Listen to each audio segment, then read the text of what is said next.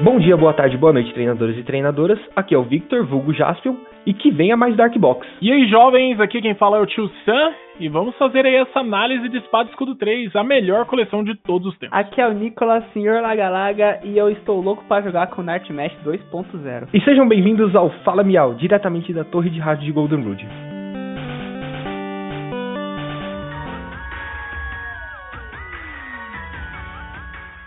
Hoje estamos aqui com o nosso querido Lucas, o tio Sam, para trocar ideias sobre a nova coleção de Espada Escudo. Seja muito bem-vindo ao nosso podcast. Bora lá, uma honra estar aqui, valeu demais por convidarem, bora fazer essa discussão. Eu que agradeço aí por aceitar o convite.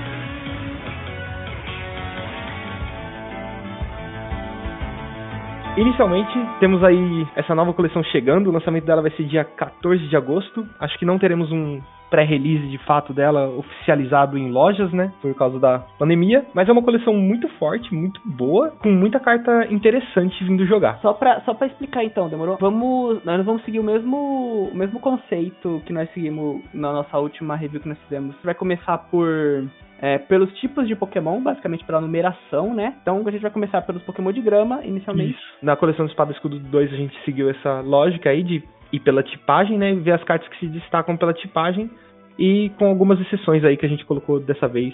Ó, eu posso dizer que o Butterfree ele se destaca pela beleza. Ponto. É, basicamente. É a, é a, carta bonita na pasta, né? Ô tio, você que joga mais que a gente, você acha que você vê jogo nesse, nesse garoto aqui? Nessa Butterfree? Não, definitivamente a Butterfree é outra rara que você não quer abrir no seu booster. Nem a V nem a VMAX, com certeza. Eu, eu colecionador, fiquei muito triste porque ela é muito bonita. Não, fica feliz então, vai, vai conseguir comprar por barato. Só não, não rola de abrir em booster, né? Em booster, tomara que abra algo melhor. Bom, eu coloquei no, em primeiro aqui na lista o Decidueye, porque eu achei ele uma carta muito interessante pra. Eu, acho, eu não sei se ele vai ser um deck meta tier 1, mas ele tem uma habilidade muito boa, que ele previne dano causado pelos ataques de Pokémon V e GX.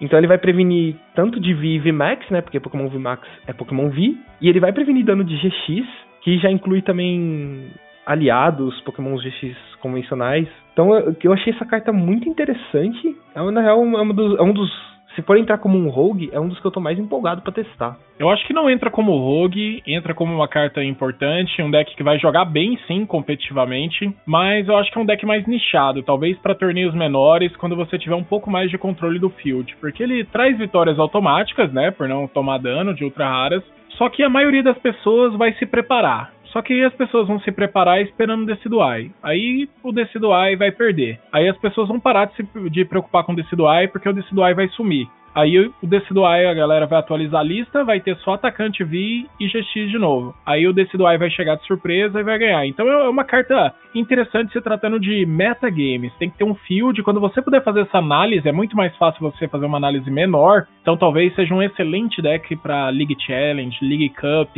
E é um deck que, com a sorte do emparelhamento, pode ir muito longe, né? Ele é muito difícil perder. E montou no, no turno 2 o oponente não tem resposta contra ele, é algo bem complicado realmente lidar. Mas é difícil, é estágio 2 e quase todos os bons decks do formato têm uma resposta contra ele. Tô vendo aqui, a gente é, o que, que a gente tem hoje que anula a habilidade dos pokémons no standard? Se não me engano, um Galarian Weezing e apenas isso no momento. Tem que ser o ativo. Mas daí ele anula tudo, né? É que você não precisa anular a habilidade dele, né? Ele é imune a V e imune a GX. Você pode atacar com um atacante normal. Então o Volcanion vai ser uma, uma carta muito presente nos decks de fogo, causa dano no Decidueye. É um básico Decidueye em estágio 2. O Eternatus vai ter um Rupa, né? Os decks metálicos têm mini atacantes, então quase todos os decks do formato têm uma opção contra o Decidueye. Esse é o grande problema dele. É verdade. Se ele, se ele for entrar em jogo, você acha que ele vai ver jogo com, em parceria com quem? Você acha que o executor de Alola Howlet para fazer ele mais rápido? Como que você acha que vai ser isso? Não, acho que o deck dele é próprio mesmo, apenas para fazer o Decidueye, ele joga de forma assim particular. Talvez o suporte vai depender muito do meta. É, porque realmente fica pensando assim, né? Porque se o cara ataca o Decidueye e deixa o coqueiro lá atrás, mano, puxa o coqueiro, mata o coqueiro e realmente esquece o Decidueye do jogo. Eu acho que ele teria que ser realmente bem ele mesmo. Tem isso também. Ah, eu acho que outro que entra nessa mesma linha aí, pensando nos GX e nos V, pode, né? Que também acredito que vai variar muito do, do emparelhamento aí, como você disse aí, do meta. que ele também ele bate com uma dupla incolor, é, com a dupla, né, com duas incolores, ele bate 30 mais 50 para cada Pokémon V e GX do que tem no campo do oponente. Ele pode bater tipo um dano consideravelmente alto, né? Com Pokémon que vai dar uma prize só. Só que também depende muito do, do que o cara vai estar tá usando também, de vídeo, X e tudo mais. Eu acho que não tem muito espaço pro deck de Decidueye. Tem que lembrar que ele é um estágio 2. Talvez ele jogue com algumas cópias de Jirachi. E ele é um deck completamente inútil se ele não conseguir ser um Decidueye no turno 2. Ele tem que ter uma consistência muito viável para isso. Eu não sei se ele tem espaço real se tratando de um, um formato competitivo, para ter esses dois lados, esses dois caminhos, de dependendo do comportamento do oponente, agir de outro jeito. Eu acho que não, o Decidueye ele tem que ser só o Decidueye. Mas você acha que ele, o, o Golisopod sozinho, ele, ele, ele daria jogo daí? Provavelmente, se o meta tiver voltado pro Golisopod, que ele precisa de um dano com muitas ultra raras em campo, né? Então ele pode ser uma resposta adequada para Eternatus, mas não sei quanto aos outros decks pela dificuldade de estágio 2. Mas eu acho que ele pode jogar aí, né, com... Tem versões do Decidueye com Grovyle para fazer esses Pokémon de, de grama mais rápido. Talvez com um Buzzhole e Feromosa, já que nenhum GX aliado sai do formato mais para final de jogo, já que ele vai distribuindo um pouco de dano, vai trabalhando com spread, você pode comprar um prêmio extra com o Buzzhole e Feromosa. E você pode dificultar um pouco mais a ação do oponente, talvez com Absol mas eu acho que dois atacantes no deck de Decidueye para meio de jogo, início de jogo, é, não vai combinar. É, faz, faz sentido. Talvez o Golizopod entre num, numa brincadeira mais sozinho ali para algumas situações, ou no, em algum outro deck, por ele bater com uma Twin, né? Ele bate com energia gêmea, né? Dependendo do deck aí, entrar um Golizopod para dar um. como Tet, talvez. Não sei. Eu acho que pra ele estar como Tet, cara, os, os Dark tem que estar tá muito forte, tem que estar tá muito em alta. É, isso, isso, é um, isso é um ponto, né? Ele bate na fraqueza do Dark. Porque, querendo ou não, você ainda tem que evoluir, né? Não é tipo você tacar um Pokémon, tacar uma dupla e bater só, sabe? Você ainda tem que evoluir. Então, no, no momento que o cara vê você armando ele e ele achar que aquilo é um problema, ele pode eliminar na hora, tá ligado? É uma carta interessante, dá, dá pra dar atenção pra ela, eu acho. Então, ele não bate na fraqueza do Dark, não, viu? A maioria dos Darks que vão jogar bem no competitivo, eles estão com fraqueza lutador. Eu não sei se vocês estavam falando do Golissopod ou do Decidueye, mas essa fraqueza grama aí, ela não é muito relevante no formato agora, não. Os Darks, o Eternatus não tem fraqueza grama? Eu não tinha me Não, isso. todos eles têm fraqueza lutador. Não, quem tem é o, é o, é o Grisnart lá, o Grisnar. Ah, é realmente. Então, então sinto muito, o Godozo pode, vai ficar para trás. Vou arrancar ele da lista aqui de compra. Não, mentira. Deixa ele aí. Bom, acho que dos de grama é, não tem muita coisa interessante, essa, essa coleção não é tão focada nisso. Indo pros de fogo, a gente gostou do Houndoom V. Assim, não sei se ele entraria muito bem, mas por ser um Pokémon. Eu vi até assistindo uma live sua lá, eu vi um rapaz que comentou de jogar ele com Spiritomb e Spiritomb Jinx, né? O Houndoom ele dá o Searing Flame, eu não sei como vai me traduzido isso, mas ele dá 20 de dano, o ativo está queimado por uma energia, e Compensation Flame, por 3 energias, duas de fogo, uma incolor, ele dá 100 de dano, e se algum dos Pokémon de fogo possui algum marcador de dano, ele causa mais 100 de dano, então assim, ele bate 200. Assim, eu tava pensando nele, eu comparei ele com a ovelha, com o WV. Eu não sei se é uma comparação boa, porque é o mesmo esforço, mas talvez em estratégias diferentes eles joguem, certo?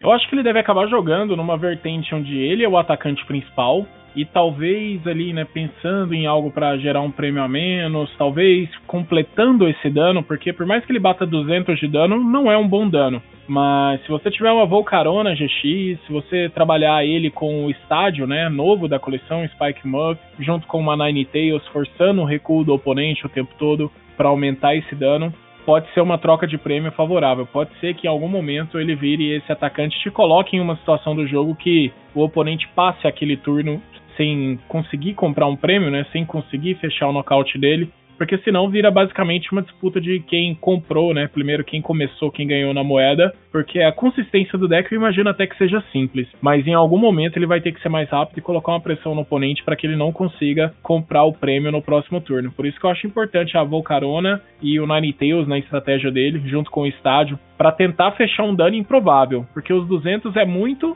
mas não ajuda em nada. É o muito, é o muito que não fecha, né? Sim. É um dano inicial que não fecha tão bem. Então, às vezes, com a Volcarona aí, ele, ele joga melhor.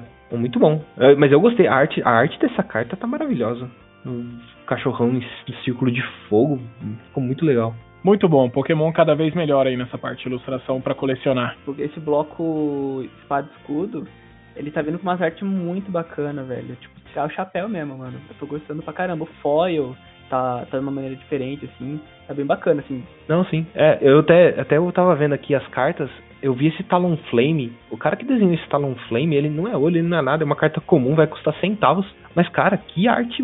Que, a pintura da carta tá muito bonita, muito bonita. É o Kawaio. Kawaio que pintou a carta. É muito bonita. Eu, eles estão caprichando demais. Eu, sou, eu não gosto daqueles Pokémon de crochê. Aqueles Pokémon de crochê me desanimam um pouco. É bonito também, o de massinha, o Torchic de massinha, biscuit, né? Mas tem uns que são muito bonitos, realmente. Bom, o, temos aqui. Essa aqui acho que vai ser um metagame muito bom. Que é a Saint Scorch VMAX. Essa vai jogar. Ah, essa carta é muito forte, muito complicado, a facilidade que ela tem de jogar é enorme. Provavelmente vai ter uma migração de todos os jogadores de Baby Blacephalon para ele, cansados de jogar com um Pokémon frágil, deve ir pro Scorp. Alguns devem ficar ali remanescentes, mas esse pessoal que sempre gostou dos decks de fogo, jogava de Volcanion X, Acho que vai ter uma facilidade enorme com esse deck. É muito direto, muito simples. Você só tem que ter controle de energia. Consegue um dano absurdo se você conseguir não iniciar a partida, atacar com Volcanion.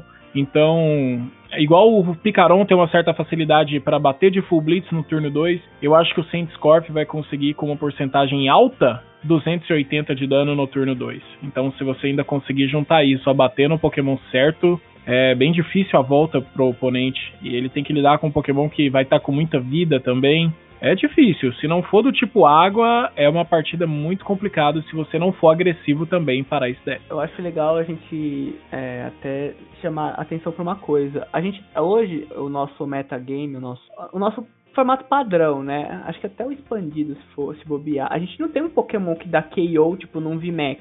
Chegar assim, pô, tacar lá 6 energia que seja e dar KO no cara. A gente não tem um Pokémon que faz isso hoje, né? Temos. Temos e eu gosto muito, com licença. Darkrai e Umbreon. Se você ligar 6 energias nele no turno 1 e dar o GX, você nocauteia o ativo.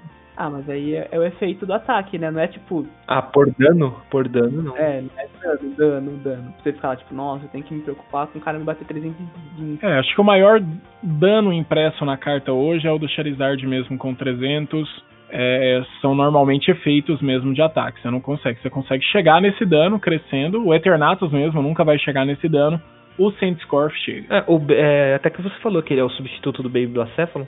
Temos aqui o jogador de Baby Blacephalon, né? Que é o, é o meu karma, na verdade. Mas o Baby Blacephalon também chega nesse dano no turno 2 com mais dificuldade, né? Porque assim, eu já perdi, eu já perdi muita. Eu jogo de Dark Box. Muita energia, é muita energia. Eu sei, mas eu jogo de Dark Box. E eu já perdi a conta de quantas vezes eu perdi no turno 2 pra Baby Blacephalon. Cara, eu acho que são 10 energias. Você pensando, ó, você tem que pôr 3 energias no Pokémon descartar 7. Sim, seriam 7 com as 3 energias do Baby Blacephalon, mas você tem que lembrar que o Scorf tem a possibilidade do outro lado de ligar a energia especial no turno 1 e a energia especial no turno 2, e ele não é nocauteado porque ele vai a 360 de vida. Ele, eu acho que ele é muito bom, porque hoje a gente não tá contando mais com, aquela, com aquele desespero de dar um hit KO no cara, no oponente, tá ligado? Então, você bater picado, tipo, nesse caso, bater, vai, bater 200 num turno, depois mais 200 no outro, é ridículo, tá ligado? Você pode bater, depois o cara troca, se bate de novo, aí você pega os decks que ainda tem os, os tag team, né, que teoricamente ainda tem uma vida, teoricamente, um pouco mais baixa, né? Então, ele se torna, tipo, uma carta muito forte. É um pouco mais baixo comparado com os de Max, né? Caraca, isso aqui vai jogar, isso aqui vai jogar demais.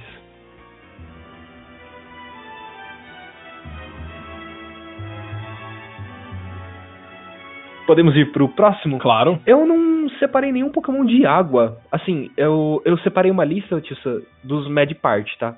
Então, assim, tem a listinha lá dos Pokémon Mad Part embaixo. Mas eu não separei nenhum Pokémon de água que jogasse bem aqui. Vocês viram alguma coisa em algum Pokémon de água que vocês acham interessante? Eu acho que talvez o com maior potencial seja o Dracovish, pra, com a habilidade de não deixar o oponente evoluir. Mas eu não, eu não me lembro de nada de água realmente forte para essa coleção, não.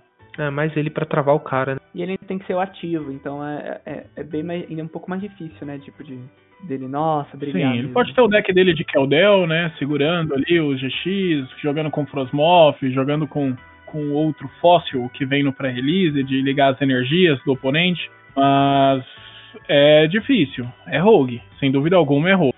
Nada chega para disputar um tier 1, o que dá uma baita tranquilidade para os Pokémon de fogo. Exato, pelo menos essa coleção, nadinha para bater fogo. É, assim, vamos lembrar as duas últimas coleções passadas. A gente tem o Lapras, que também não tá vendo muito jogo agora, né? É, o provável, a provável tete para vencer esses decks de fogo, se você for colocar algo diretamente, vai ser a Milotic. Provavelmente conjunção do estádio, até porque ela ataca com energias incolores, então vai ser o, o mais provável. É, eu, eu, vi bem pouco deck de Milotic rodando, mas acho que é, realmente é o mais é o mais safe dos de água para jogar por enquanto. É que eu acho que os fogo também deu uma diminuída, né? Se for pegar o, o meta hoje. Com Dragapult, com, com Zacian muito forte. Eu acho que o fogo, por mais que pareça. Eu acho que ainda tá. Eu acho que ainda tá tendo muito fogo. Mais do que eu gostaria, na verdade. Mas acho que ainda tem muito, sabe? Tá muito em tier 1. O Firebox, acho que o Firebox tá bem. É um deck que tá bem. Ele não consegue tanto destaque porque os Pokémon realmente cresceram muito de vida. Mas eu acho que ainda vai seguir bem sim. E falando em Milotic, tem uma Milotic interessante nessa coleção, que tem uma cura em área, mas isso, se ela vai ser relevante ou não, vai depender de como o formato vai reagir a qualquer estratégia de spread, né? Se vai ser interessante ou não essa cura em área. Ah, sim. Ele tem o Bright Hill. Uma vez durante seu turno, você pode curar 20 de dano de cada um dos seus Pokémon. Hum, é, é interessante, interessante. Dá pra ver alguma coisa, é uma. É notável, pelo menos aqui entre os outros.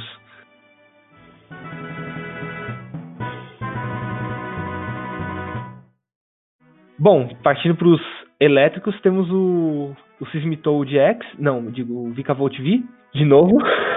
Sismitoad 2.0. Mano, essa coleção trouxe o Nightmesh 2.0 e o Sismitoad 2.0, né? É, essa carta aí é muito forte, entendeu? Esse lance, ela bate no turno 1 com uma facilidade grande. Ela não quer começar a partida, então fica numa situação bem confortável. E tem bons atacantes, né? Ela ganha um tempo enquanto você tá jogando normal, seu oponente tá travado, enquanto isso você vai preparando o Raichu, Raichu de Alola, você vai preparando até mesmo seu dano um pouco mais forte para finalizar algum Pokémon do oponente, um atacante que dá só dois prêmios, quando o oponente conseguir levar ele, não é um grande problema para você. É muito forte isso daí, eu acho que vem para ser o deck a ser batido, na minha opinião. É, falando, falando disso que você. Essa, exatamente essa frase que você acabou de falar, o deck a ser batido. O que você acha que vai bater esse deck? É, vai ter que ter um controle, né, próprio para não não depender tanto do, dos itens. É uma coisa que talvez eu acho que o fogo sofra um pouco. É uma coisa que o deck de Eternatus, por incrível que pareça, chega bem, porque ele depende mais do, do draw power dele, pode vir do, do próprio Crobat, né? Ele consegue achar as energias dele com uma certa facilidade. Não precisa tanto de item assim, aparentemente. E talvez o deck de Saintscorp, se for totalmente baseado ali na soldadora, em acelerar essas energias, também tem uma chance de não passar tanta dificuldade. Então acho que vai por esse lado aí. O deck vai ter que ser bem forte, bem agressivo mesmo. Se ele precisar de fazer setup, talvez não seja um bom momento para fazer setup. Por isso que eu acredito em grandes atacantes nesse formato, é, apenas focado em fazer energia, procurar evoluir, girar a mão um pouco mais simples. É, é, ele, é, eu acho é o que você falou no vídeo, se eu não me engano. É, ele vai repensar a galera de a forma que a galera vai montar o deck, né? Talvez apostando um pouco mais em apoiador, em, um pouco menos, tipo, depender menos de item, talvez. Ele vai mudar o formato. Eu acredito que ele vai mudar o formato, a forma como a gente pensa o jogo, né? Sem dúvida alguma. E aí que entra, né, as cartas importantes da coleção, da coleção anterior, que dá um pouco mais de força para todos eles. Não tanto o Jirachi, porque precisaria de item para jogar um pouco melhor, mas uma valorização aí do DDN e do Crobat V para ver jogo mesmo, todos os decks conseguirem sair dessa situação se tiver em uma situação dramática. Dos elétricos aqui temos também, eu não coloquei mais nenhuma menção, mas eu gostei muito de duas cartas. Uma que vocês mencionaram agora, que é o Arctozolt, toda vez que o oponente ligar um. Ele tem uma habilidade que toda vez que o oponente ligar uma energia da mão a um dos Pokémon, coloca dois marcadores de dano. Então, assim, é um, uma habilidade que eu vejo como uma habilidade um pouco interessante, pelo menos. O que, que vocês acham dele? Se tem alguma ideia a respeito dessa carta? Achei engraçado o um pouco interessante. Não é absurdamente interessante que nem um lock de item, mas é um pouco interessante. É que ela, ela ajuda a fechar dano, mas num formato tão agressivo, tipo, sabe? Ou você dá o dano grande, ou ela essa carta que vai ser um rolê grande, vende um item num formato de item lock, isso vai entrar em campo? Quando entrar em campo, vai realmente me ajudar a fechar um dano? Então, assim, é, é energia da mão, né? É muito complicado isso. É o que eu ia falar. No caso, é energia da mão. Então, se ligar com qualquer treinador, já não vale. Uh, vamos ler. Sempre que seu oponente ligar uma energia da mão a um dos seus Pokémon em campo. Porque eu pensei mais ou menos nisso, né? Porque se o cara, por exemplo, o, o próprio deck de que loca item, você colocar, tipo, dois caras desse aí lá atrás, o cara ligar uma energia com a soldadora, por exemplo. O cara já liga a soldadora, já, já liga com 40 de dano, tá ligado? Tipo, 80 de dano, sei lá, mas jogar com é da mão, então não, não convém mesmo. Porque aí você podia usar o lock de item e forçar o cara, tipo, entendeu? Aí ia ser interessante. Não, temos um juiz aqui para responder essa pergunta. É, ele, ele causa danos infinitos com a estratégia do Hydreigon, né? Mas será que o Hydreigon vai funcionar? Esse lance de colocar quantas energias você quiser da mão. Frosmoth não, não vingou tanto sendo do banco. Eu acho que é uma carta que não tem futuro. Sinceramente, não, não vejo como algo funcional, não. Ela chega jogando, jogando com o Dracovic, que para mim é, é Rogue. É, não chega como uma preocupação, não. De forma alguma pro competitivo. Não, mas isso que o Nicolas falou, eu fiquei na dúvida mesmo. Se o cara usar, usar a soldadora, ele dá o dano das duas energias que vai ligar? Porque a energia tá na mão. Se não me engano, o dano da soldadora, sim, ele, ele daria. Eu precisaria ler um FAQ aqui de alguma coisa da coleção para ver uma regra oficial. Mas, igual eu disse, eu precisaria ver a questão do, dos, da quantidade de cartas que estão sendo usadas para acelerar a energia no formato para ver o quão relevante essa carta seria. Mas são tantas hipóteses que essa carta ela, ela não, não tem a relevância necessária para chegar a esse estudo. Sendo bem sincero, isso não vai funcionar. Não, isso aqui quando a gente estiver brincando com o deck no Roguezeira da vida, a gente descobre. Não, é, o objetivo é brincar, tá ligado? Mas sim, realmente, fazer isso aí competitivo, o cara ia ter que ser muito. Mas imagina que engraçado, cara, soldadora, energia. Você tá com dois desse lá, o cara já toma tipo. 80. Exatamente, velho. O acumulativo é 80. É interessante, é engraçado. Não, beleza. Pra próxima aí. Tio Sam, menção honrosa Toxtricity. Toxtricity, cara, é, eu acho que é um meio honesto, né? De chegar no, no, no descarte do deck do oponente no deckout muito melhor do que o Belelba. E é a solução, né? Para quem não quer o Belelba, fazer uma junção. Hein? Ao invés de usar o Belelba com vários surges, vai ser usar o Will com essa carta para conseguir esse descarte, aliado com o Paz, aliado com o Estádio. Então, é o que tem pro momento. Eu gostei do Toxic. Vou, vou ter na coleção, com certeza. É, eu gostei porque eu adoro Pokémon também e se ele for jogar com uma ideia de Rogue, eu, eu vou curtir. Eu procurei aqui uma arte da carta do Arctozoke em inglês oficial, mas realmente a gente ainda não tem, então é muito difícil dar uma, dar uma análise sem o texto da carta oficial. Por isso que eu vou deixar aí para quando sair talvez uma errata ou a regra oficial, né?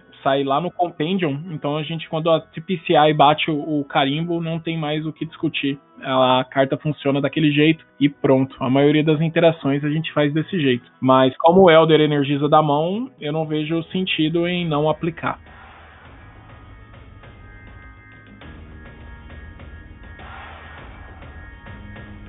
Bom, partimos para os psíquicos.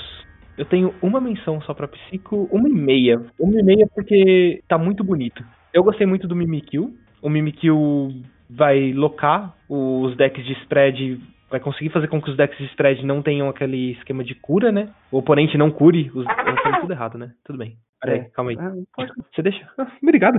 Que cavaleiro. Gentil, né? Bom, coloquei como uma menção aqui o Mimikyu, porque ele que vai travar o oponente de curar o dano que um deck de spread possa ter dado. Vocês acham que ele é interessante? Vai rodar aí uma, uma ou duas cópias no baralho? Eu não diria nem como spread, vai rodar uma cópia no baralho quando rodar, se o formato estiver usando muito de cura. Então, eu imagino que o Eternatus deve trabalhar também um pouco com essa mecânica, mas é importante, porque o formato é de gente grande e eles não são nocauteados em um hit. Então você perder esse tempo para qualquer situação, para qualquer carta, é muito perigoso. Então acho que uma carta bastante decente vai depender de como vão estar as listas no competitivo. Se as listas estiverem voltadas para ninguém ser nocauteado, ficar curando, ficar recuperando, igual o Eternatus ele consegue bater com duas energias, isso é muito, muito tranquilo dele montar um novo atacante. Eu acho que é o deck que vai mais trabalhar com isso daí. E eu acho que o Mimikyu é muito útil. Se o formato for para esse lado da cura, é uma TET completamente provável. Ah, eu quero deixar claro aqui que eu que joguei de spread aí por um tempo, eu ficava muito frustrado com o cara que ia lá e pá, batia, espalhava muito de dano, um turno pra você ganhar, o cara ia lá e curava. E eu ficava muito nessa necessidade no Pokémon desse. Eu estou muito feliz desse Pokémon vir e ser o Mimikyu. Estou de verdade muito feliz em ser o Mimikyu, porque é uma das cartas que eu mais. um dos Pokémons que eu mais adoro aí, né? Tatuei ele aqui no braço. Estou realmente feliz com essa carta, de verdade, assim. Não sei nem se eu vou usar, provavelmente pretendo usar, mas. Muito, muito triste o, você dar o spread no contra-deck de Mew Mewtwo, aí o cara vai lá e usa o GX, né? Nossa, mano, direto. E no expandido que você joga, o cara usa tapulele, vira e mexe. O cara sobe a tapuleira, GX a tapuleira e fica tipo, mano, pra quê? tá ligado? Os caras mais ignorantes. Muito triste. Mas tudo bem, né? Ó, uma outra menção aqui que eu falei que não é tão bom, mas se vocês quiserem comentar, é o Milvi. Eu queria comentar só porque a arte dele também tá muito bonita. Porque, nossa, ficou muito linda essa não, carta. Eu, eu não acho que é uma carta que vai jogar. Infelizmente, não, não consigo ver jogo para ela no momento. Ele é uma pet boa contra Sintscorf, mas as duas energias sem o Malamar, é, depender de um turbo pet para conseguir acelerar, não sei, não, não consigo ver muita utilidade. É, ele é lindo mesmo.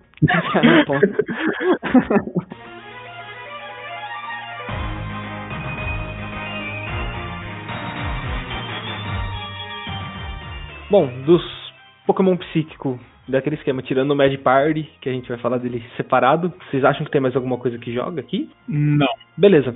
Pokémon do tipo lutador, temos o Hyperior V, mas eu acho que nenhum aqui joga. Acho que não tem nenhum Pokémon lutador expressivo, né? Não, ainda não. O Hyperior é uma carta muito boa. O Hyperior dessa coleção é uma carta que resolve o Hyperior V. Você acha que ele, você acha que ele vai ver jogo? Eu acho que ele é um counter automático de, de Eternato seguro e de qualquer possibilidade elétrica, né? Num formato onde tem o Volt. É um Pokémon que se constrói sozinho e vai conseguir resolver o jogo. Bom, beleza. É, esse, é, o segundo ataque dele, esse Pokémon não pode usar esse ataque durante seu próximo turno. Bom, beleza, mas são 210 de dano. Ele não vai usar, mas ele vai levar alguma ele coisa. Ele descarta, né? Então ele, ele consegue dar um controle aí nessa parte também. É, num, num momento do jogo em que descartar a energia do oponente tá fazendo muita diferença do jogo. Deck que roda martelo, consegue tirar a cara para arrancar a energia do cara. Deck Dragapult que sente muito. É, não sei, você acha que. É, eu não sei, pelo menos nesse momento, o que eu tô sentindo jogando até de Dragapult é, é que os caras estão rodando muito martelo e às vezes você tomar o martelo num deck que você não tem uma aceleração tão forte de energia, é, você perde um turno. Agora, nessa coleção, você acha que a gente vai perder um pouco? A gente vai, tipo, salvar um pouco isso? Porque vai ter mais cartas que recupera é, essa energia e os martelos vão ficar menos eficazes? Não, acho que de forma alguma. Os martelos vão continuar tão importantes quanto. E eu não vejo muitas formas de recuperar a energia, não. O Turbo Pet chega, mas chega num formato de caro coroa é, apenas para básicos, então não, não, é algo complicado não. O descarte de energia é muito grande.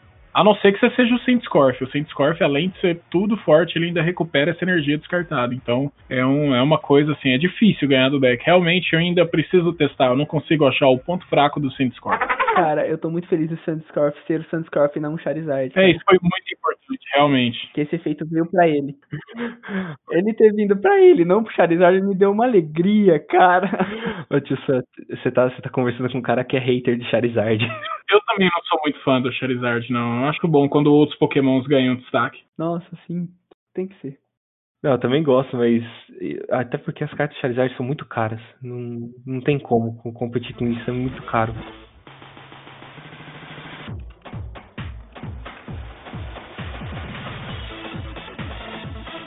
Bom, seguindo pro melhor time da coleção, temos o Noturno. Já do melhor time da coleção já. Não, não, eu acho que Noturno veio muito bom. Eu tô, eu tô gostando muito dessa parte. Bom, a primeira carta aqui é o Slowbro V. Eu acho que. Eu não coloquei ela na lista, mas eu acho que é uma carta interessante. Você acha que ela vai jogar alguma coisa? O... Ele tem como deixar o oponente envenenado, né? É, eu acho que não, não vai caber no deck de Eternatus, talvez para fechar um dano ou outro, mas talvez um Toxtricity VMAX seja um facilitador, mas eu acho que é uma carta boa. Não é uma carta que vai jogar muito, não. É, eu vi a lista do, do Slowbro com o Tox Triste mesmo, né? Que aí o cara subia o ativo, deixava envenenado, aí subia o Tox Triste e batia. Só que aí você também fica dependente do switch, fica dependente dessas coisas pra recuar. E aí se você pega o deck lá que arranca os seus itens também é um, uma dor de cabeça, né? É. Talvez, talvez jogue com o Bird Keeper, né? Que você troca, você fica fazendo essa troca. Mas não sei, também é questão de testar, esperar chegar para testar. Mas não é uma carta excepcional, assim, vai jogar em lugares específicos. Temos aí sim, acho que é a melhor carta da coleção, com certeza, que é o Crobat V, né? Esse aqui vai ficar caro. É, muito forte. Ele iniciou nas pré-vendas num valor lá fora de 25 dólares. Nesse momento ele já está em 40 dólares, que fazendo uma conversão rápida aí é mais de 200 reais. Não imagino que ele vai custar esse preço aqui no Brasil, porque é mais barato, né? O booster, mais barato, a booster box. Então a chance dele vir é mais tranquilo e a carta em português eu imagino que vai custar menos, mas a gente já sabe, tipo, o máximo que ela pode custar também. Então lá ela já ela começou 25 dólares, uns 150 reais no máximo, agora já está em 40, então mais de 200 reais é algo complicado. Tomara que ela consiga estabilizar no formato aí até uns 130 reais e todo mundo vai precisar de umas duas cópias se quiser jogar de forma séria. Todo deck deve estar tá indo aí de uma a duas cópias. Duas cópias você está bem seguro, mas é uma carta muito cara. É a carta a se comemorar é a carta que vale a pena comprar uma booster box. É, que as cartas da coleção são muito boas, mas tem muita carta boa na coleção. Então, normalmente o ideal é se recomendar para comprar cartas avulsas, mas essa coleção, por conta do Crobat V, pelo preço que ele vai vir, pela jogabilidade, a facilidade de venda que ele vai ter por muito tempo, é uma coleção que vale muito a pena abrir box. O que ajuda, o Crobat fica caro, as outras cartas acabam que vão começar a fludar e vão acabar abaixando o preço. Mas ele é um, uma carta com preço garantido. Eu preciso falar uma coisinha off aqui agora, é... Às vezes quando eu tô trampando, né, eu deixo... Às vezes o vídeo seu ou a, ou a live, assim, sabe, aberta. e agora... eu fico ouvindo sua voz, basicamente, mas não fico vendo o vídeo às vezes, né? E agora eu fiquei com esse sentimento de tipo, pô, mano, eu tô com o vídeo aberto, sabe? Quando você dá aquele.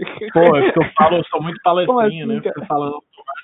Não, não, nem por isso. É porque, tipo, tá, eu tô tão acostumado a ficar ouvindo a sua voz que, é, tipo, é estranho agora. É, tipo assim, não sei se cai a ficha. Tipo, pô, eu tô falando com um cara agora. Tá ah, que isso. Relaxa. não, relaxa. Não. Eu acho que o Crobat, velho, é muito top, velho. Isso que você falou, concordo 100%. Ele é um. Veio pra, tipo, ajudar, né, o DDN ali, né? Que você vai poder usar o DDN no turno, Crobat no mesmo turno, tá ligado? Então você vai poder comprar muita carta, vai poder fazer o deck rodar muito mais. Cara, realmente, não tem. É uma carta maravilhosa. 180 de vida, tem mais vida que o DDN, um de recuo também, né? Vai poder recuar com a mesma facilidade que o DDN recua. E o ataque dele é, é, melhor que o do DDN também, né? Tipo, você pode acabar até numa situação de desespero, até usando o ataque dele. Colocaram também. essa limitação de você poder usar só uma vez a habilidade, igual fizeram com o DDN. Porque na época do Shaimin, meu amigo, era, era muito chato você jogar contra uns caras que no primeiro turno do cara, o cara limava o deck praticamente. Você olhava o deck do cara, tinha 14 cartas, 12 cartas. Se o cara ficava baixando o Shaimin, voltava o Shaimin, fazia uns rolês lá que o deck virava loucamente, então colocaram essa limitação aí, pelo menos. Mas sim, é uma carta que ficou, além de ter ficado muito bonito também, eu gostei bastante. Veio no tipo noturno, que eu também gostei bastante. Do ataque que você falou, dependendo do deck, eu gostava de estar tá usando o Dedenne. Eu tava com uma lista de do Tox 3 TV que ia o Dedenne. E não ia nenhum outro Pokémon GX. Então, assim, eu entrei em situações desesperadoras, vamos dizer assim, que eu precisei dar um GX do Dedenne para paralisar o cara, causar um dano ali, às vezes com um eletropoder. Eu já perdi torneio, assim, o cara deu um eletropoder no Dedenne e nocauteou o meu ativo. Eu donkei. É, o cara baixou do montanha trovejante, uma energia no DD e Eletropoder atacou. Mas eu acho que o Crobativ vai jogar muito bem, cara. Vai ser. É o que você falou, vai ser aquela carta cara. Corram atrás dessa carta. Simples assim. É a melhor carta para você tirar no baralho. Se tirar ela full art, melhor.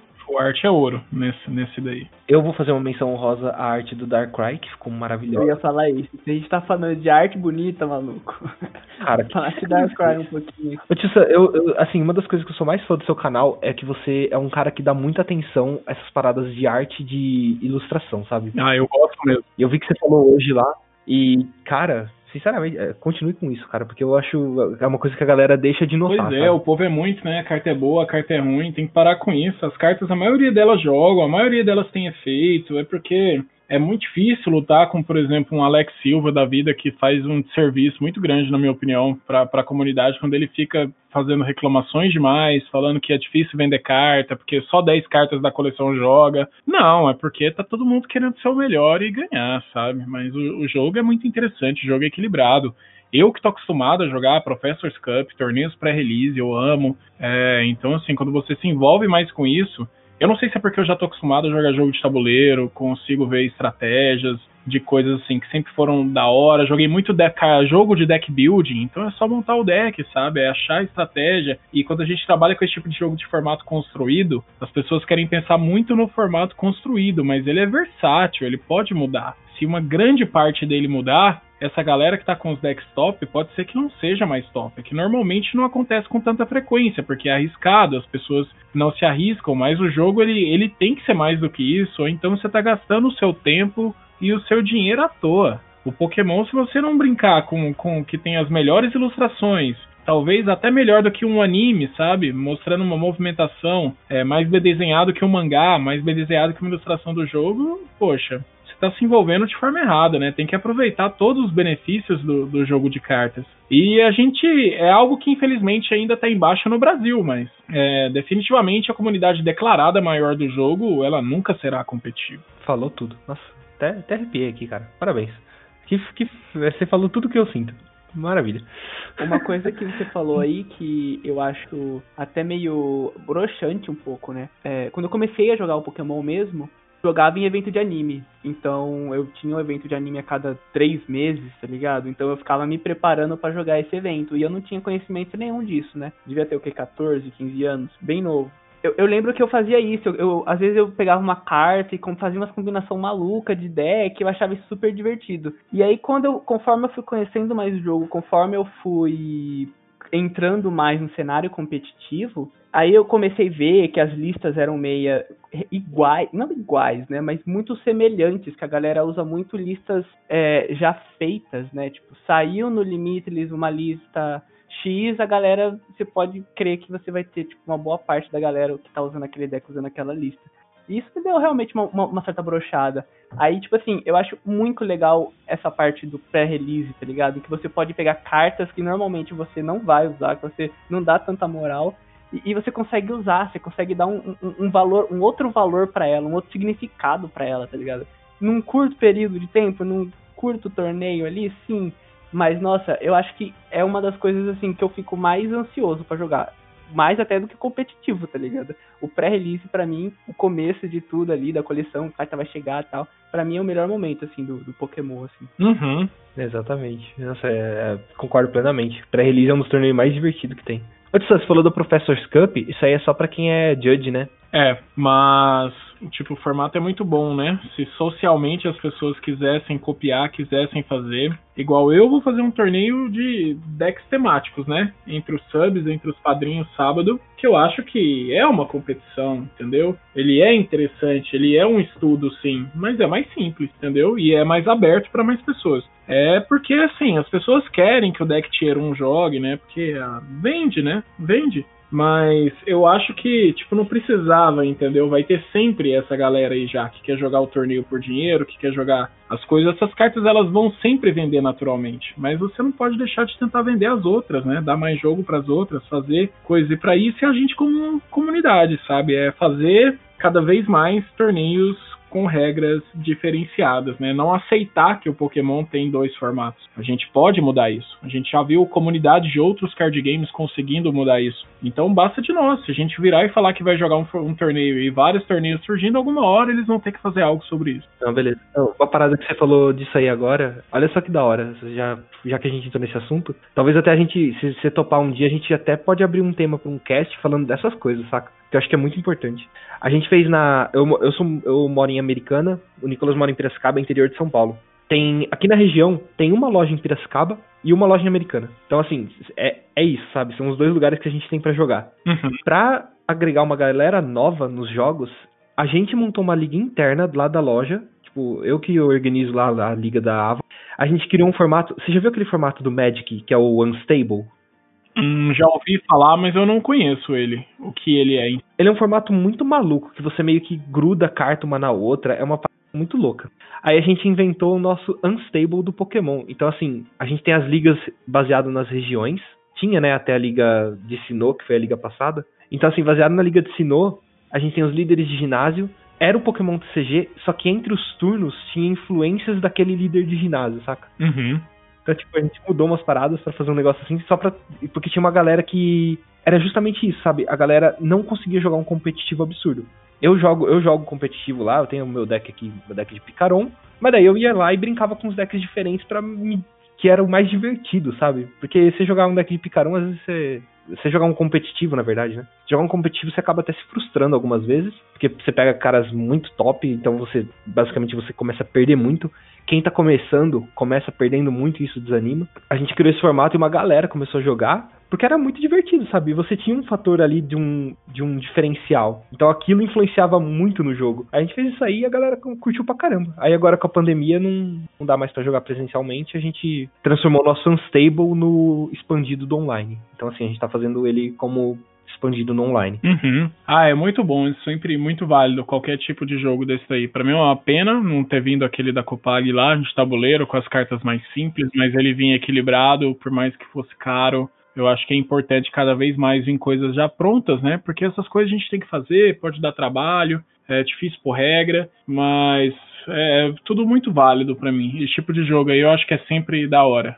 Fazer você criar estratégias novas e mudando, porque alguma coisa vai ter muita vantagem. Então você vai ter que ir para esse lado. E aí depois a vantagem é outra coisa. Então você vai ter que mudar. E eu acho muito interessante um banimento, eu acho que o jogo vira outro já. Quando você faz um banimento de ultra raras, também é sempre algo, um atalho bem-vindo no formato. Você depois você pode fazer um banimento de uma lista, né, de banimento dentro desse formato, mas o lance de só começar banindo ultra rara já fica uma coisa bem tranquila, bem fácil de ser jogada aí pro pessoal. Sim, Muita sim. carta começa a ver Bom, jogo. Interessante. Bom, vamos retomar aqui, que daí a gente vai esse assunto aí é muito divertido, muito legal. Bom, seguindo na nossa lista aqui, depois dessa arte maravilhosa do Darkrai aí, acho que dos noturnos temos o High Dragon. Você acha que ele vai ver jogo? Eu gostaria que ele visse, visse jogo. Ah, eu acho que ah, ele chega para jogar bem com o Grimsnar, né? Mas o, o Eternatus não precisa dele. Duas energias só para atacar. Ele não vai ser nocauteado em um turno. Ele tem tempo, funciona bem com a energia do turno e ainda tem o Turbo Pet. Então não sei, não sei em qual carta. Talvez uma ideia maluca de talvez fazer montar um deck baseado em fazer o GX do Darkrai em turno 1. Talvez precisaria aí de uma ideia engenhosa, mas eu não vejo essa carta jogando por enquanto. Mas é uma carta que, sem dúvida alguma, ela ganha um selo de interessante. É algo muito bom de saber que está no formato. Ela cria várias possibilidades, mas eu não sei o quanto essas possibilidades atualmente são efetivas. Mas é importante saber que tem isso daí. É, comparado com a época do. Teve a época do Blastoise de Rain Dance, né? Que era Dança da Chuva, que ele fazia a mesma coisa, né? É. Só que era uma época completamente diferente, né? Tinha um arte, né? Que trazia ele direto pro banco. Tinha, tinha uma, algumas coisas que traziam Pokémon diretamente, né? O estágio 2. No caso do Blastoise, eu acho que. Era uma diferença. É bem diferente, é. Não, mas a gente vai fazer esse Hydreigon jogar, ah, vai. eu vou fazer esse Hydreigon jogar, ele é muito legal. E é justamente o que você falou. Eu, quero, eu, eu, gosto muito de jogar de Darkrai. Eu até trombei com você no regional lá de São Paulo, no do dia 25 e 26. Eu peguei, ah, eu vi aquela lista que você fez de Darkrai. Eu já tava jogando Darkrai. Eu dei uma adaptada nela para colocar um Persian de Alula para enfrentar Blacéfalo. Deu muito certo. Enfrentei um Blacéfalo. Foi o único jogo que eu ganhei. Sucesso. Saí do regional feliz. não foi o único jogo que você ganhou, velho. Foi, foi o único. Mais. Ah, não. Eu ganhei, eu ganhei um outro de Malamar depois lá nos, nos finalmente lá. É, enfim, mas foi divertido. Bom, temos o, o novo Zapdos Noturno, que é o nosso querido Rupa, que também a arte tá muito bonita, tá muito da hora. Outra carta muito forte, tipo, o Eternatus é um dano grande, rápido, fácil, mas não fecha. Aí com mais 90, para um prêmio é muito, muito tranquilo esse rodízio aí. Cai como uma luva, muito forte e uma das principais fraquezas que vai deixar o Decidueye como uma carta a ser considerada, se vai ser boa ou não também.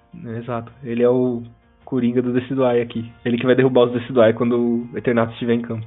E vice-versa, né? Porque ele também só toma um tapa. ah, não, mas nessa luta, é, estrategicamente falando, né? Estágio 2 contra um básico não tem discussão, não. Um bate com duas, um bate com uma. Não tem nem discussão nessa corrida aí. Pro Rupa entrar forte, o Decidueye já vai ter que estar tá evoluído, né? Pra, pra você realmente precisar do Rupa. Só que o Rupa também, ele vai ter que bater duas vezes no Decidueye, né? Se conseguir evoluir, sim. Mas acho que o Decidueye também não nocauteia ele. Se você não evolui. Por que, que ele não nocauteia? 90 de dano? Quanto que eu Vai dar o Rupa dá o dobro, né? Ah, dá o dobro, tem fraqueza. Tem fraqueza grama. Tipo, porque eu penso assim, o Rupa, teoricamente, ele não vai dar um hit KO no, no Decidueye, né? Ele vai ter que bater duas vezes. Não, não vai, vai ter que bater duas vezes, mas ele é um atacante básico e, e o Decidueye também pode bater no Eternatus em um turno e depois ele pode chegar, entendeu? Para finalizar. Tem muitas coisas ele tem jogo, né? Ele pode fazer, entendeu? A questão é não, não tomar o dano qualquer. O grande problema desse Decidueye é você ter soluções. E o forte do Decidueye é deixar o oponente sem soluções. Foi mal. Nem Suave. nada. Aí, pior entra, entra nos erros de gravação, fica tranquilo.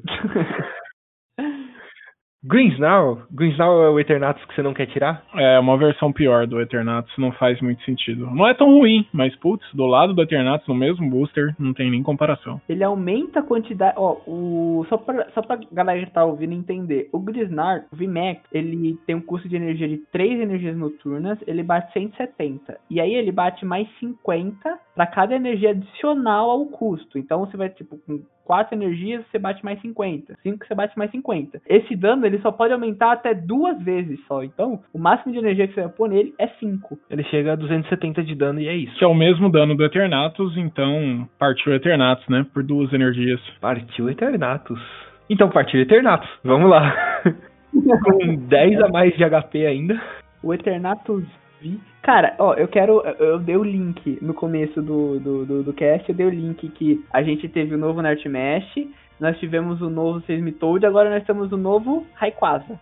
Sim, é, a mecânica existe aí, né, do jogo, ela vai sendo renovada, né? Vai trocando os Pokémon, mas vai atualizando, nunca volta igual, volta parecido o que deixa o jogo sempre interessante. Sempre, sempre. É, é legal ver. É, eu falo isso não, tipo, numa forma de esnobar, tá ligado? É mais uma forma de, tipo, nostálgica mesmo, tá ligado? A gente tá, é, querendo ou não, num ciclo, né? E, e, é legal ver isso de novo, porque, pô, eu jogava com. Tava jogando no expandido com Rayquaza até esse dia, tá ligado? Shaimin, é, é, rede de captura, volta pra mão, Shaimin e tal. E, você vem nesse novo looping, né? Nesse novo encher o campo, bater. E eu acho isso muito legal. Nossa, eu queria dizer que eu passo por maus bocados brincando de expandido com essa galera, que eu tô jogando de dia de gato. E eu faço maus bocados com essa galera enchendo o Shaimin de banco. Aí volta tudo Shaimin pra mão. Tem que banir a rede de recolhida do expandido, sei lá.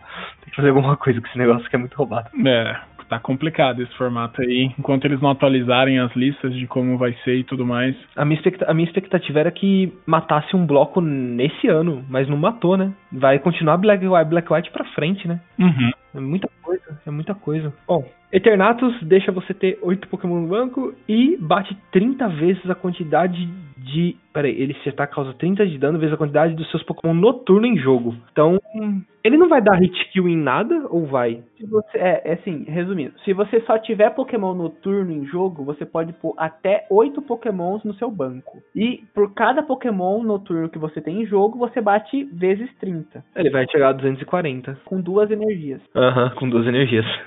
É, é bem, é bem forte. Não, isso aqui vai ser interessante, vai ser muito legal. É um noturno muito forte, muito forte.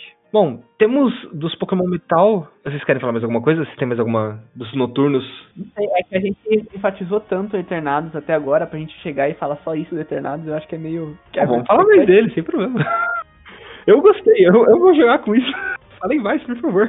É muito simples, né? Acho que é o deck automático de quem quer gastar dinheiro e vencer partidas, com certeza vai ser com ele. É, tem versões até que podem jogar com 4 Crobat V para fazer o dano. É, nasce no formato enquanto não acontecer a rotação, ainda pode usar até mesmo Black Market. É, usa muito bem a Capture Energy, ou pode usar energia noturna. É um deck fácil, né? Sinceramente, é um deck fácil com Zigzagoon para ajudar a fechar alguns danos, porque o 270 a gente sabe que não é importante, mas o Zigzagoon não é 10 de dano, né? O Zigzagoon é 10 de dano, mais 30 de dano pro Eternatus, é, mais a rede de recolhida é mais 10 de dano e volta a ser 30 de dano pro Eternatus. Então a versão que eu mais gosto dele é a versão que é 4-4-4 de tudo. 4 Zigzagoon, 4 Crobat, 4 Eternatus, 4 Eternatus VMAX e 2 Rupas. É isso.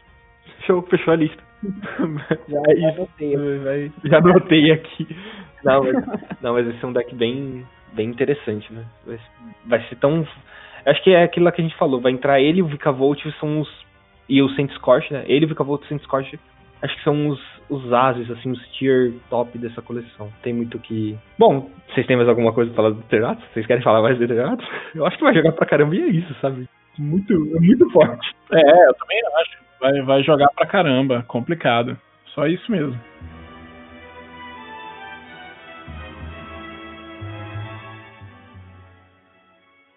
Vamos para o metal. Metal, eu tenho uma um- menção só. Vocês, eu gostei muito do Stanfisk de Galar. Vocês gostaram de mais alguma coisa que vocês gostariam de falar aqui, além antes dele? É interessantinho, mas eu, eu não sei. Gravarei com certeza pra ver, mas não acredito não. Muito forte a coleção, muito forte os decks que surgem com essa coleção, é muito deck. É, corre por fora, na minha opinião, o Stanfisk. Vai pela borda, né? Sim. Ele tem uma habilidade que chama Metal Skin, pele de metal, que você vai ligando energia de metal nele e ele vai aumentando 20. Isso combinado com panela, combinado com Lucario Melmetal, talvez, dando GX, né? Deu um, faça um Pokémon tanque que seja talvez interessante. E ele bate. É o problema. Eu tenho um problema com esse tipo de ataque, que você bate e você torce para que o Pokémon do oponente bata em você de novo, né? Uhum. Esse tipo de ataque me deixa preocupado. Sim, também não. não é, as últimas coisas que tiveram desse jeito não funcionaram, né? Turtonator tinha um efeito desse que era interessante no início, mas depois acabou não sendo uma carta que jogou muito bem. Bom, dos de metal, é, ele acho que é a menção mais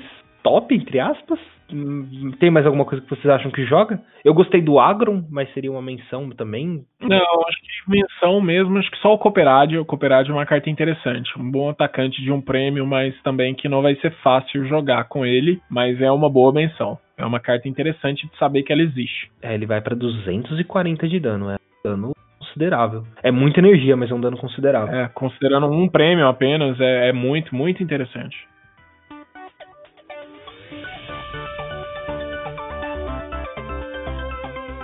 Partindo pros incolores, vocês têm alguma menção ou só o Salamense mesmo? Ah, eu acho que eu não gosto muito do esquilo. Algumas pessoas acreditam no esquilo, eu acredito zero nele. Esse lance de causar um dano e retornar todas as cartas pro deck. A vida dele é muito curta, acho que esse tempo já foi e não foi um top deck na hora que ele teve no seu melhor momento. É, parece um pouco com as interações antigas que tiveram, mas só parece mesmo, não vai ter a mesma força, o mesmo potencial. O Salamence eu acho uma carta muito interessante. É, O esquilo que você falou é o Guident, né? Eu não tinha visto ele. Ele faz o que o Nocton faz, né? O Nocton do jogar pra. Não, peraí, o Nocton. É, o Nocton faz algo semelhante, só que ele bate e o Nocton joga o Pokémon do banco, né? Sim. O Kangaskhan é uma carta também interessante. É, por duas energias, se alguém for nocauteado, ele consegue chegar causando 120 de dano. Se o deck usa energia gêmea, você pode talvez considerar uma unidade do Kangaskhan é, em um momento difícil, onde você não consiga um dano, talvez seu baralho trabalha com ataques de evoluções. É uma carta interessante. Por, por uma energia, se você encaixar a Twin Energy para 120 de dano depois de um nocaute, pode ser algo significativo. Ele volta na vingança, né? Sim. Falando em arte, esse Taurus aqui tá uma beleza. É, se for falar em arte, eu achei muito fofinha a Skit com a Delcare. Tá muito bonitinha a arte delas duas. Eu nem sei se vai ver jogo, eu nem li ela, na verdade. Não, não vai, não vai. Ela não vai ver jogo, é só pra coleção mesmo, né? Então eu posso dar uma pra namorada, tá suave. Sim. Bom, a melhor carta dos incolores aqui, com certeza o Salamense VMAX. Eu adorei. Tio Sam, uma pergunta, opinião sua. Fica claro que é opinião, porque nada foi confirmado, mas Pokémon Dragão também morreu, né? Sem avisar, né? Sim, eu acho que eles vão trazer só em situações muito especiais, por isso que eles deixaram em aberto enquanto eles pensavam se iam trazer ou não, mas eu acho muito difícil trazer. É, só se for uma coleção especial de novo, como começou o dragão, não como algo banal que estava sendo na- nas outras coleções passadas. É. Tipo, esse esquema daquela Dragon Vault, né? Foi, coleção que abriu, tipo dragão. Exatamente. É bem interessante. Mas realmente, eles falaram que ia acabar os Pokémon tipo fada e não contaram ainda que vai acabar os tipo dragão. Mas é o que tá dando a entender por enquanto, devido aos todos os Pokémon dragão ter tido a sua tipagem secundária, né? Sim. Bom, Salamense, é dele que estamos falando. Esse ataque causa, o primeiro ataque dele causa 40 de dano a dois Pokémon do banco do oponente e o segundo ataque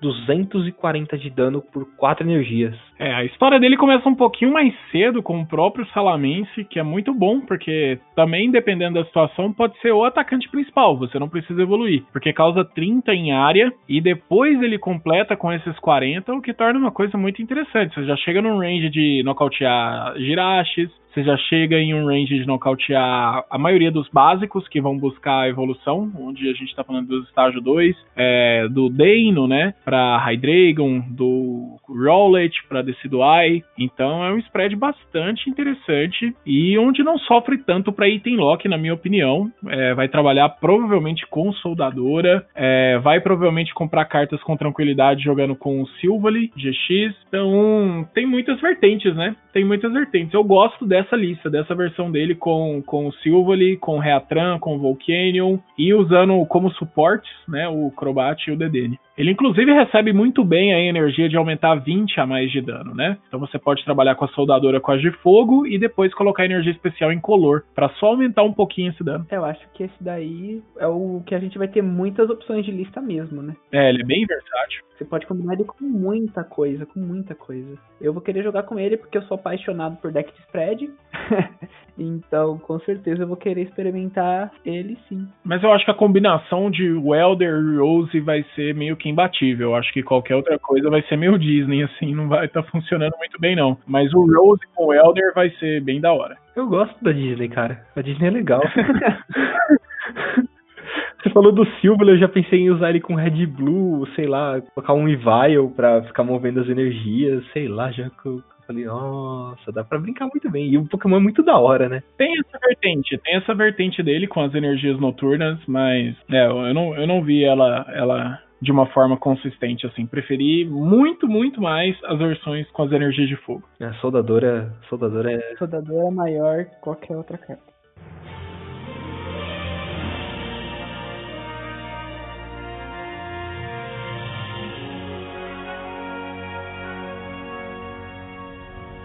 Bom, beleza. Bom, finalizando os Pokémon aqui, dos incolores, vocês acham que mais alguma coisa joga? Não.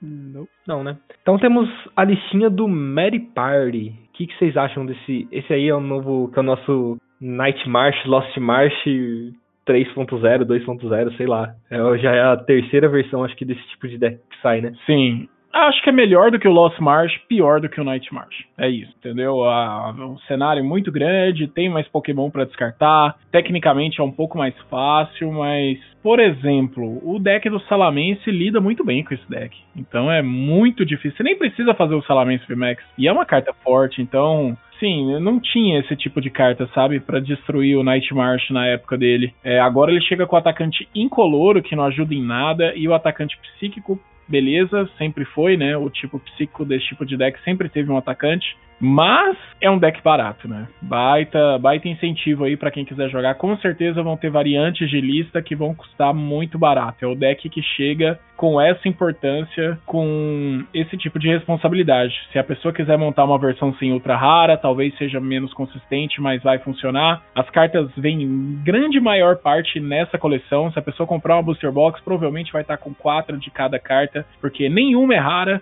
nenhuma é rara holográfica, é tudo comum em comum. Então o próprio sininho que ajuda bastante o deck, o Lookalike Bell, ele também vem na coleção. Eu acho que com esse intuito o deck ele tem seu valor. Agora para jogar contra nessa briga aí de gente grande, não vejo muito potencial não, pela questão do, da fraqueza do tipo psíquico não tá importante. E bater com um atacante incolor é só bater, né? Então não tem tanta, tanta diferença assim. Não vai fechar danos. Mas ótimo deck contra gente grande, né? VMAX. Se for VMAX, ele tem uma chance maior. E tem uma péssima partida contra qualquer deck pequeno. E contra qualquer possibilidade de spread. É, a gente tava fazendo as contas aqui, se você for rodar quatro de cada carta que saiu nesse, na época do, do Night March tinha três Pokémon que tinha Night March, né? Sim. E agora nesse aqui a gente tem um quarto Pokémon com esse ataque. Então assim, dá pra chegar aí nos, nos danos bem altos, mas é isso que você falou. É para derrubar bicho grande, porque senão vai ter umas bad matches bem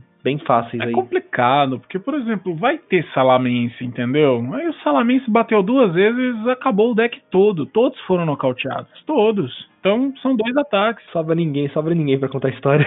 E você não vai levar o Salamense. Tipo, provavelmente não. Pro... Talvez sim, já que ele tem 220 de vida. Mas nada impede do cara colocar uma energia, dar uma soldadora, fazer o segundo ataque com o segundo Salamense e também acabou. É, se não acabar na primeira, leva na segunda. O forte mesmo do Nightmash na época era que ele batia de frente com os decks X, né? Os Megas, né? Que batiam, tinham muita, teoricamente, muita vida pra época. E ele batia de frente com esses decks. O Mega Rayquaza mesmo, que era um deck que, que era muito dominante, você batia na fraqueza, dava o dobro de dano. Então era bem fácil. A troca de prêmio era muito desvantajosa, né? Não, era, era bem. Era muito mais forte, muito mais significante. Você tinha decks com fraqueza psíquico e fraqueza elétrico. Então, era um dano bem significativo. E o compressor de batalha é uma carta que nunca voltou, né? Então era uma carta que ajudava você a setar o dano logo no primeiro turno. Agora você não tem mais isso. Você tem que girar o deck, tem que forçar. Você não tem uma carta que vai pegar três cartas e jogar na pilha de descarte. Então, eu acho que o grande divisor de água é o compressor de batalha, que nunca mais voltou e não deixa esses decks jogarem com a mesma facilidade que eles tinham. Tentaram fazer com a habilidade do Jump Luff, tentando acelerar isso, mas também não funcionou tão bem. E eu acho que agora com o Mad Party talvez o Lookalike Bell, talvez a habilidade do Poltergeist, vamos ver como vai funcionar, mas sem dúvida alguma é bem mais fraco do que um simples item como era o compressor de batalha. É, Diga-se de passagem, o compressor era muito, muito roubado. Era, era para aquele deck. No expandido, no expandido então vai ser só trocar os Pokémon, né? Sim, tecnicamente. Pode ser. Ah, por favor, não, não façam isso. Deixa É, quieto. mano, porque ver que é- você vai poder usar o compressor do mesmo jeito, outra bola do mesmo jeito, vai só mudar os Pokémon. E você vai aumentar. É, não faz parte da minha realidade. Eu não imagino muito expandido, não, não sei opinar, mas eu diria que. Não, Você não, você não é muito fã do expandido? Você, você não joga muito? Não, expandido? eu, eu não gosto do formato, sinceramente. Eu acho que a própria Pokémon ela tá estudando o formato, eles nem deram uma banlist nova do formato, apesar do formato precisar, mas com o intuito de não ter nenhum torneio oficial próximo, esperando o formato expandido, então eles nem estão gastando tempo estudando isso, mas eles sabem que precisa fazer muita coisa ali no formato, e eu não sei o que ele pode virar. Eu não gosto, eu acho o padrão muito saudável, é um ambiente que eu gosto muito. Eu gosto do padrão e da vibe rogue. O expandido, ele não me atrai.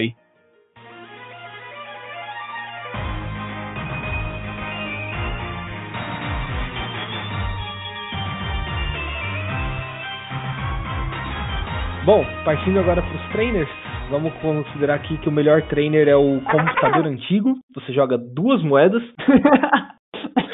para buscar uma carta da filha de descarte. Isso faz algum sentido para alguém? Qualquer sentido, nenhum, né? Nenhum não, mesmo, muito né? ruim. Não quero, eu me nego. Valeu pela, pela parte cômica. Você me tirou uma risada. Bom, dos treinadores, acho que temos alguns aqui que são muito bons, alguns que são razoáveis e os outros que não vira nem mencionar às vezes, né? Qual que, qual que é o. Assim, acho que o Turbo Patch é uma das melhores cartas assim que veio. Embora precise da moeda, eu ainda acho que é uma carta que vai ajudar bastante. O que, que vocês acham? Vocês acham que ele é o. Ele é dos trainers que a gente tem, ele é o melhor trainer, se for pensar assim? Não, acho que tem trainers bons da coleção, mas ele de fato é muito roubado. Muito roubado. É, o Bird Keeper eu acho que chega muito forte, Pierce é forte, Rose é forte como apoiadores ali, mas esse item é muito, muito forte. Eu acho que ele vale o risco. É, você vai usar quatro, né? Vai ter a consistência. Você tecnicamente não vai errar. Você vai conseguir acelerar essa energia que você quer acelerar. É, e, e às vezes é exatamente isso. Você precisa de uma energia pra fazer aquele, aquela jogada no teu, do, no seu primeiro turno ali. É, chama Vika Volt, inclusive, né? Ele vai acertar todo turno. Exato. Um Vicavolt você vai montar com Tapu Coco, o outro você vai montar com Turbo Patch E o que você quiser montar a mais, você vai montar com energia, sei lá. Vai ficar muito rápido o deck de Vikavolt. Até o, o Descent Scorch também vai ficar rápido, né? Por causa disso. Sim, tem, tem Turbo Patch no deck de, de Saint Scorf para montar o segundo Saint Scorf, né? Normalmente. Mas é, tudo, tudo vai acelerar tudo, né? É uma carta excelente, é, dá possibilidades para cartas que você não daria tempo de fazer e agora você tem a possibilidade. Então, é uma carta muito rica, muito forte. Não sei ainda o impacto que isso vai causar, sinceramente, porque definitivamente é uma carta muito forte. Tem o cara coroa ali para segurar, mas se não tivesse o cara coroa ia ser uma coisa tão louca que ia virar o formato que é, é totalmente imprevisível. Então, com o cara coroa, vamos ver o como vai ser.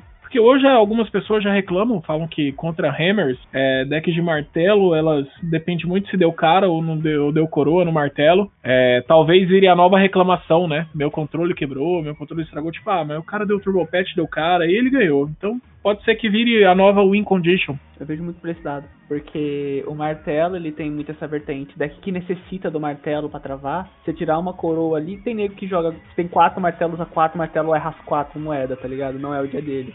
Vai acontecer a mesma coisa no Turbo Patch. Vai ter dia que você vai usar o Turbo Patch, vai acertar as quatro moedas na mesma partida. E vai ter dia que você vai errar as quatro. Vai fazer muita diferença. Se você tiver no online, isso vai acontecer com mais frequência quatro vezes seguidas, né? Que nem aquele. Oh, tio Sam, aquele vídeo deu muita dó que você tava jogando contra um deck de Dragapult.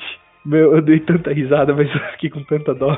Deu oito, oito coroas, sei lá, oito. Pois é, sem condição. Eu queria viver uma temporada, sinceramente, do Pokémon CG sem Carol Coroas. Queria muito viver.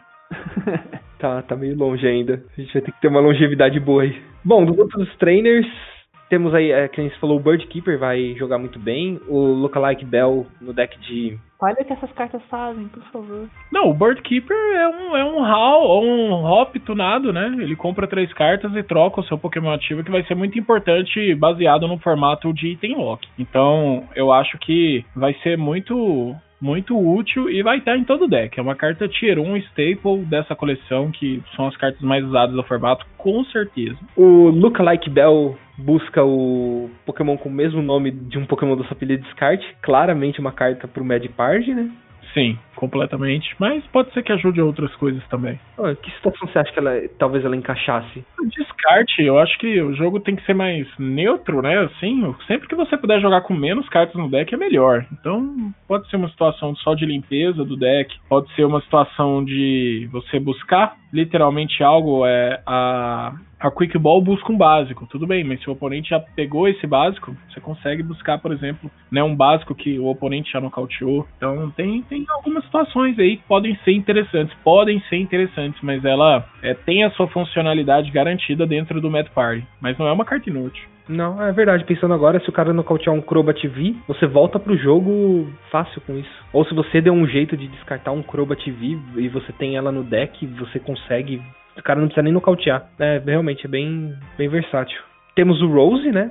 O Rose é uma carta que é excepcional também, que escolha duas, duas cartas de energia básica da sua pilha de descarte, liga a um dos seus Pokémon VMAX, já sabemos que vai jogar junto com o Eternatus, provavelmente. Porém, em seguida você descarta a mão. É, você acha que isso vai ser um viés. É, beleza, a gente tem o Crobat, né? Mas você ficar com a mão zerada, Vai depender de quanto maré caótico tiver no formato. É uma carta arriscada, mas em vários decks vai ser um comeback, né? Então acho que vale o risco, vale a pena. Não sei o quanto vai jogar, mas eu acho que vai ser muito forte porque consegue. Ele comba, né? Automaticamente com a sua torre. Então você pode ter algumas habilidades em campo que já te compram carta. Então você usa esse descarte, mas a, quando as coisas que você já tem em campo te garantem um pouco de, de compra. Então ela vai jogar automaticamente com esse tipo de deck. Acharam justo esse efeito? Descartar a mão, tipo, por tacar duas energias? Num VMAX? É que é duas cartas em um, né? Tipo, ele ele não, não tá. Ele veio junto com o seu estádio, né? O estádio compra cartas até ter três na mão. É porque eu penso assim, eu penso assim, por exemplo, a soldadora, tu coloca duas energias de fogo e ainda compra três cartas. Tudo bem que é da sua mão, mas tem um efeito muito semelhante. Aqui você tá pegando duas energias ok básicas,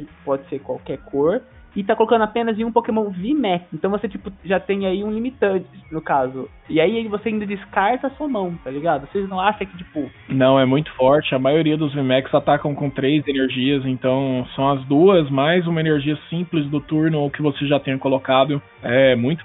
Às vezes você precisa só ganhar o jogo, né? Então você só precisa dar aquele ataque, não tem especificação de estar no banco, é muito, muito forte. Situações diferentes e continua também muito forte. É, eu tava jogando mesmo ontem uma partida que se eu conseguisse colocar duas energias no mesmo turno no Dragapult, eu ganharia o jogo.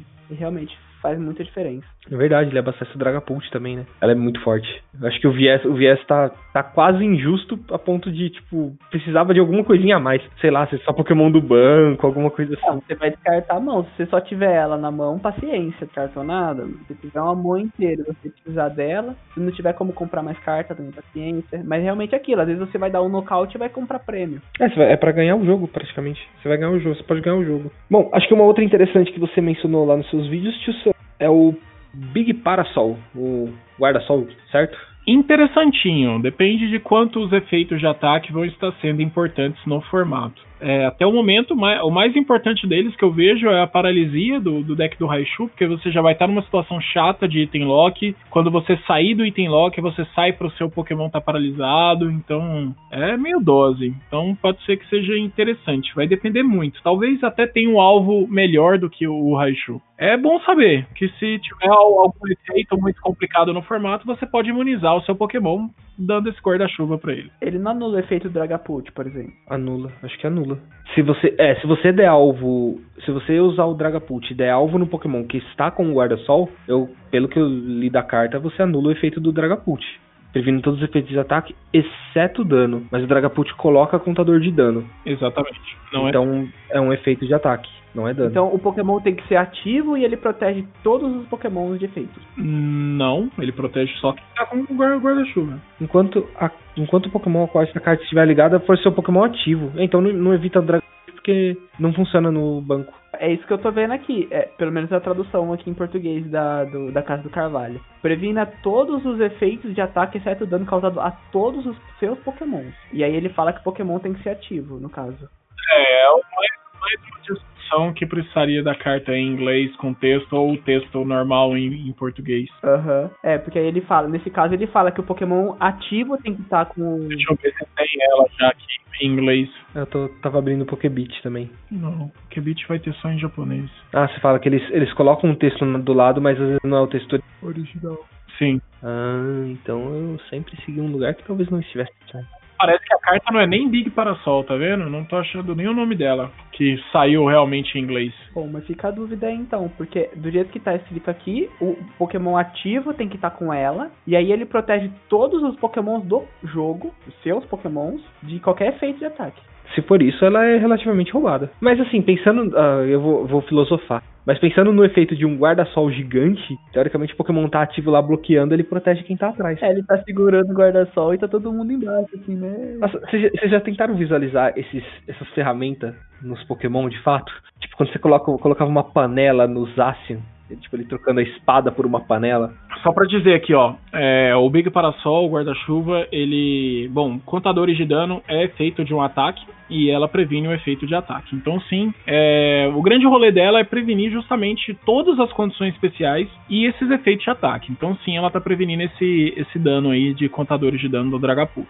É, então, porque o, o Pokémon tem que estar tá ativo, mas ele estando ativo vai proteger todo mundo. É interessante. Eu acho que é uma carta bem válida. Vale aí atenção a ela para se defender de alguma coisa. Uh, mais algum treinador que vocês acharam interessante? A Glinswood Tangle é boa, ajuda alguns ataques que são necessários, cara ou coroa, talvez funcionarem com uma maior eficácia. Pode ser que seja interessante, pode ser já voltado aí até mesmo para esses Pokémon inseto que vão causar condição especial. Mas eu prefiro muitos outros estádios. O Rose Tower e o estádio Spike Muff, que causa dano a cada, né? Toda vez que é trocado ali. Eu acho que são coisas mais interessantes aí. Não consigo ver tanto jogo, não, mas não é uma carta que é desinteressante, não. É mais uma coisa que é bom você saber que tem no formato. Às vezes você vai olhar para alguma coisa que, ah, é bom, mas é caro coroa. Aí o estádio pode, pode servir melhor aí, aumentando essa probabilidade. Vai ser bom, mas é caro coroa? Pô, mas agora dá para tentar de novo, né? Então. Então já tá mais safe. Esse ginásio aí do Spike Murphy aí, ele vem para acabar com a graça do Jirachi, né? Mais uma vez. Mais um que vem tentar fazer isso. É, hoje em dia eu acho que ele tá mais indo pro lado da rede, né? De recolhida, só. É porque tudo complica pro Jirachi no item lock, então. É, é que tipo assim, a gente tem hoje 90% das listas usando 4 Switch, 4 pra trade, tá ligado? Vamos dizer assim. Então, é, esse, esse, esse estádio exclusivamente vai, vai casar bem, né, com o que tá acontecendo no formato. E eu achei interessantíssimo. É, não dá para botar muita fé em estádio porque tem uma maré caótica, então tá sempre controlável. Sempre que isso for um problema para você, é muito fácil resolver de maré caótica. Bom, dos trainers, acho que não tem mais nenhum que seja realmente expressivo. Das energias especiais, temos todas expressivas, né? Acho que todas elas são muito interessantes, né? Sim, todas muito boas. Fechar nossa lista aqui, temos a Hitfire Energy. Se essa carta estiver ligada a um Pokémon de fogo, o PS máximo desse Pokémon é aumentado em 20. Então aí já temos a Centopede. Já é difícil hoje fechar o dano no VMAX, às vezes você fecha na conta, então fechar com 20 a mais, 40 a mais, provavelmente vai se tornar impossível. Então, esses dois hits aí pode significar muita coisa no jogo, muito importante. Perfeito. É, vai deixar a Scorch VMAX com mais vida do que ela já tem. Temos a Raid Dark Energy, que é a energia noturna especial. Custo de recuo do Pokémon noturno ao qual essa carta está ligada é zero. Ou seja, é, quando você fala que é zero, na verdade a maré caótica te atinge ou não? A maré caótica não, desculpa. Absol, Mina de Galar, essas coisas. Aumenta o custo de recuo dele? Hum, aumenta. Aumenta, mas aí você pega e transforma em zero. Então tá acontecendo tudo. Então aumenta, aumenta, aumenta e depois você chega a zero. Perfeito. Então ela é maravilhosa para decks noturnos e vai dar uma mobilidade aí, uma mobilidade muito boa. Temos a energia do Salamense, ou a energia incolor, que fornece 20 a mais, é a nossa antiga Strong, né? Transformar ela em energia incolor. Gostei disso. Deixar ela bem generalizada dá muita possibilidade. Ela faz a mesma coisa que a de fogo, né? Não, ela faz a mesma coisa que a Strong. A antiga Strong Energy, que aumenta. Ah, ela dá 20 a mais de dano. Isso, ela aumenta o ataque em 20. Caraca, ela vai para qualquer Pokémon? Ou ela vai só pra Pokémon? Não, ela vale para qualquer Pokémon, mas ela é uma energia especial, né? Normalmente é mais difícil de ser buscada e ela não dá tipo algum, ela é uma energia incolor. Então, para esses ataques como o dos Ashan, que são três energias metálicas, ela não consegue ajudar. Uma pergunta do, pro Salamense, no caso do primeiro ataque do Salamense, esse ataque causa 30 de dano a cada um dos, dos Pokémon, a cada Pokémon do seu oponente. Ela não aumenta esses 30, né? Ela aumenta os 30, só que somente pro Pokémon ativo, né? Os Pokémons do banco não recebem esse aumento. Ah, sim, perfeito. Então ela bateria os 50 no ativo. É igual você colocava uma faixa no Tapu Coco. Bom, perfeito. Bom, já sabemos que o guarda-sol vai jogar bem, porque saiu a versão aqui. O. saiu dourado. saiu carta dourada, senão que ela talvez vai jogar bem. E daí algumas Rainbow que saiu aqui, se você tirar, você vai ficar muito triste. Tipo, o carinha. Tem uma carta aqui que é um pessoalzinho com Yamper aqui, Pokémon Glitter. Muito ruim, é a pior. Nossa, o pior loot que você pode tirar. É talvez a Oleana dessa coleção. A Oleana dessa coleção sempre ah, tem, né? Eu fico muito triste quando vocês falam isso, porque aí eu fico com isso na cabeça. Agora eu não, eu não posso tirar essa carta. Eu não posso tirar essa carta.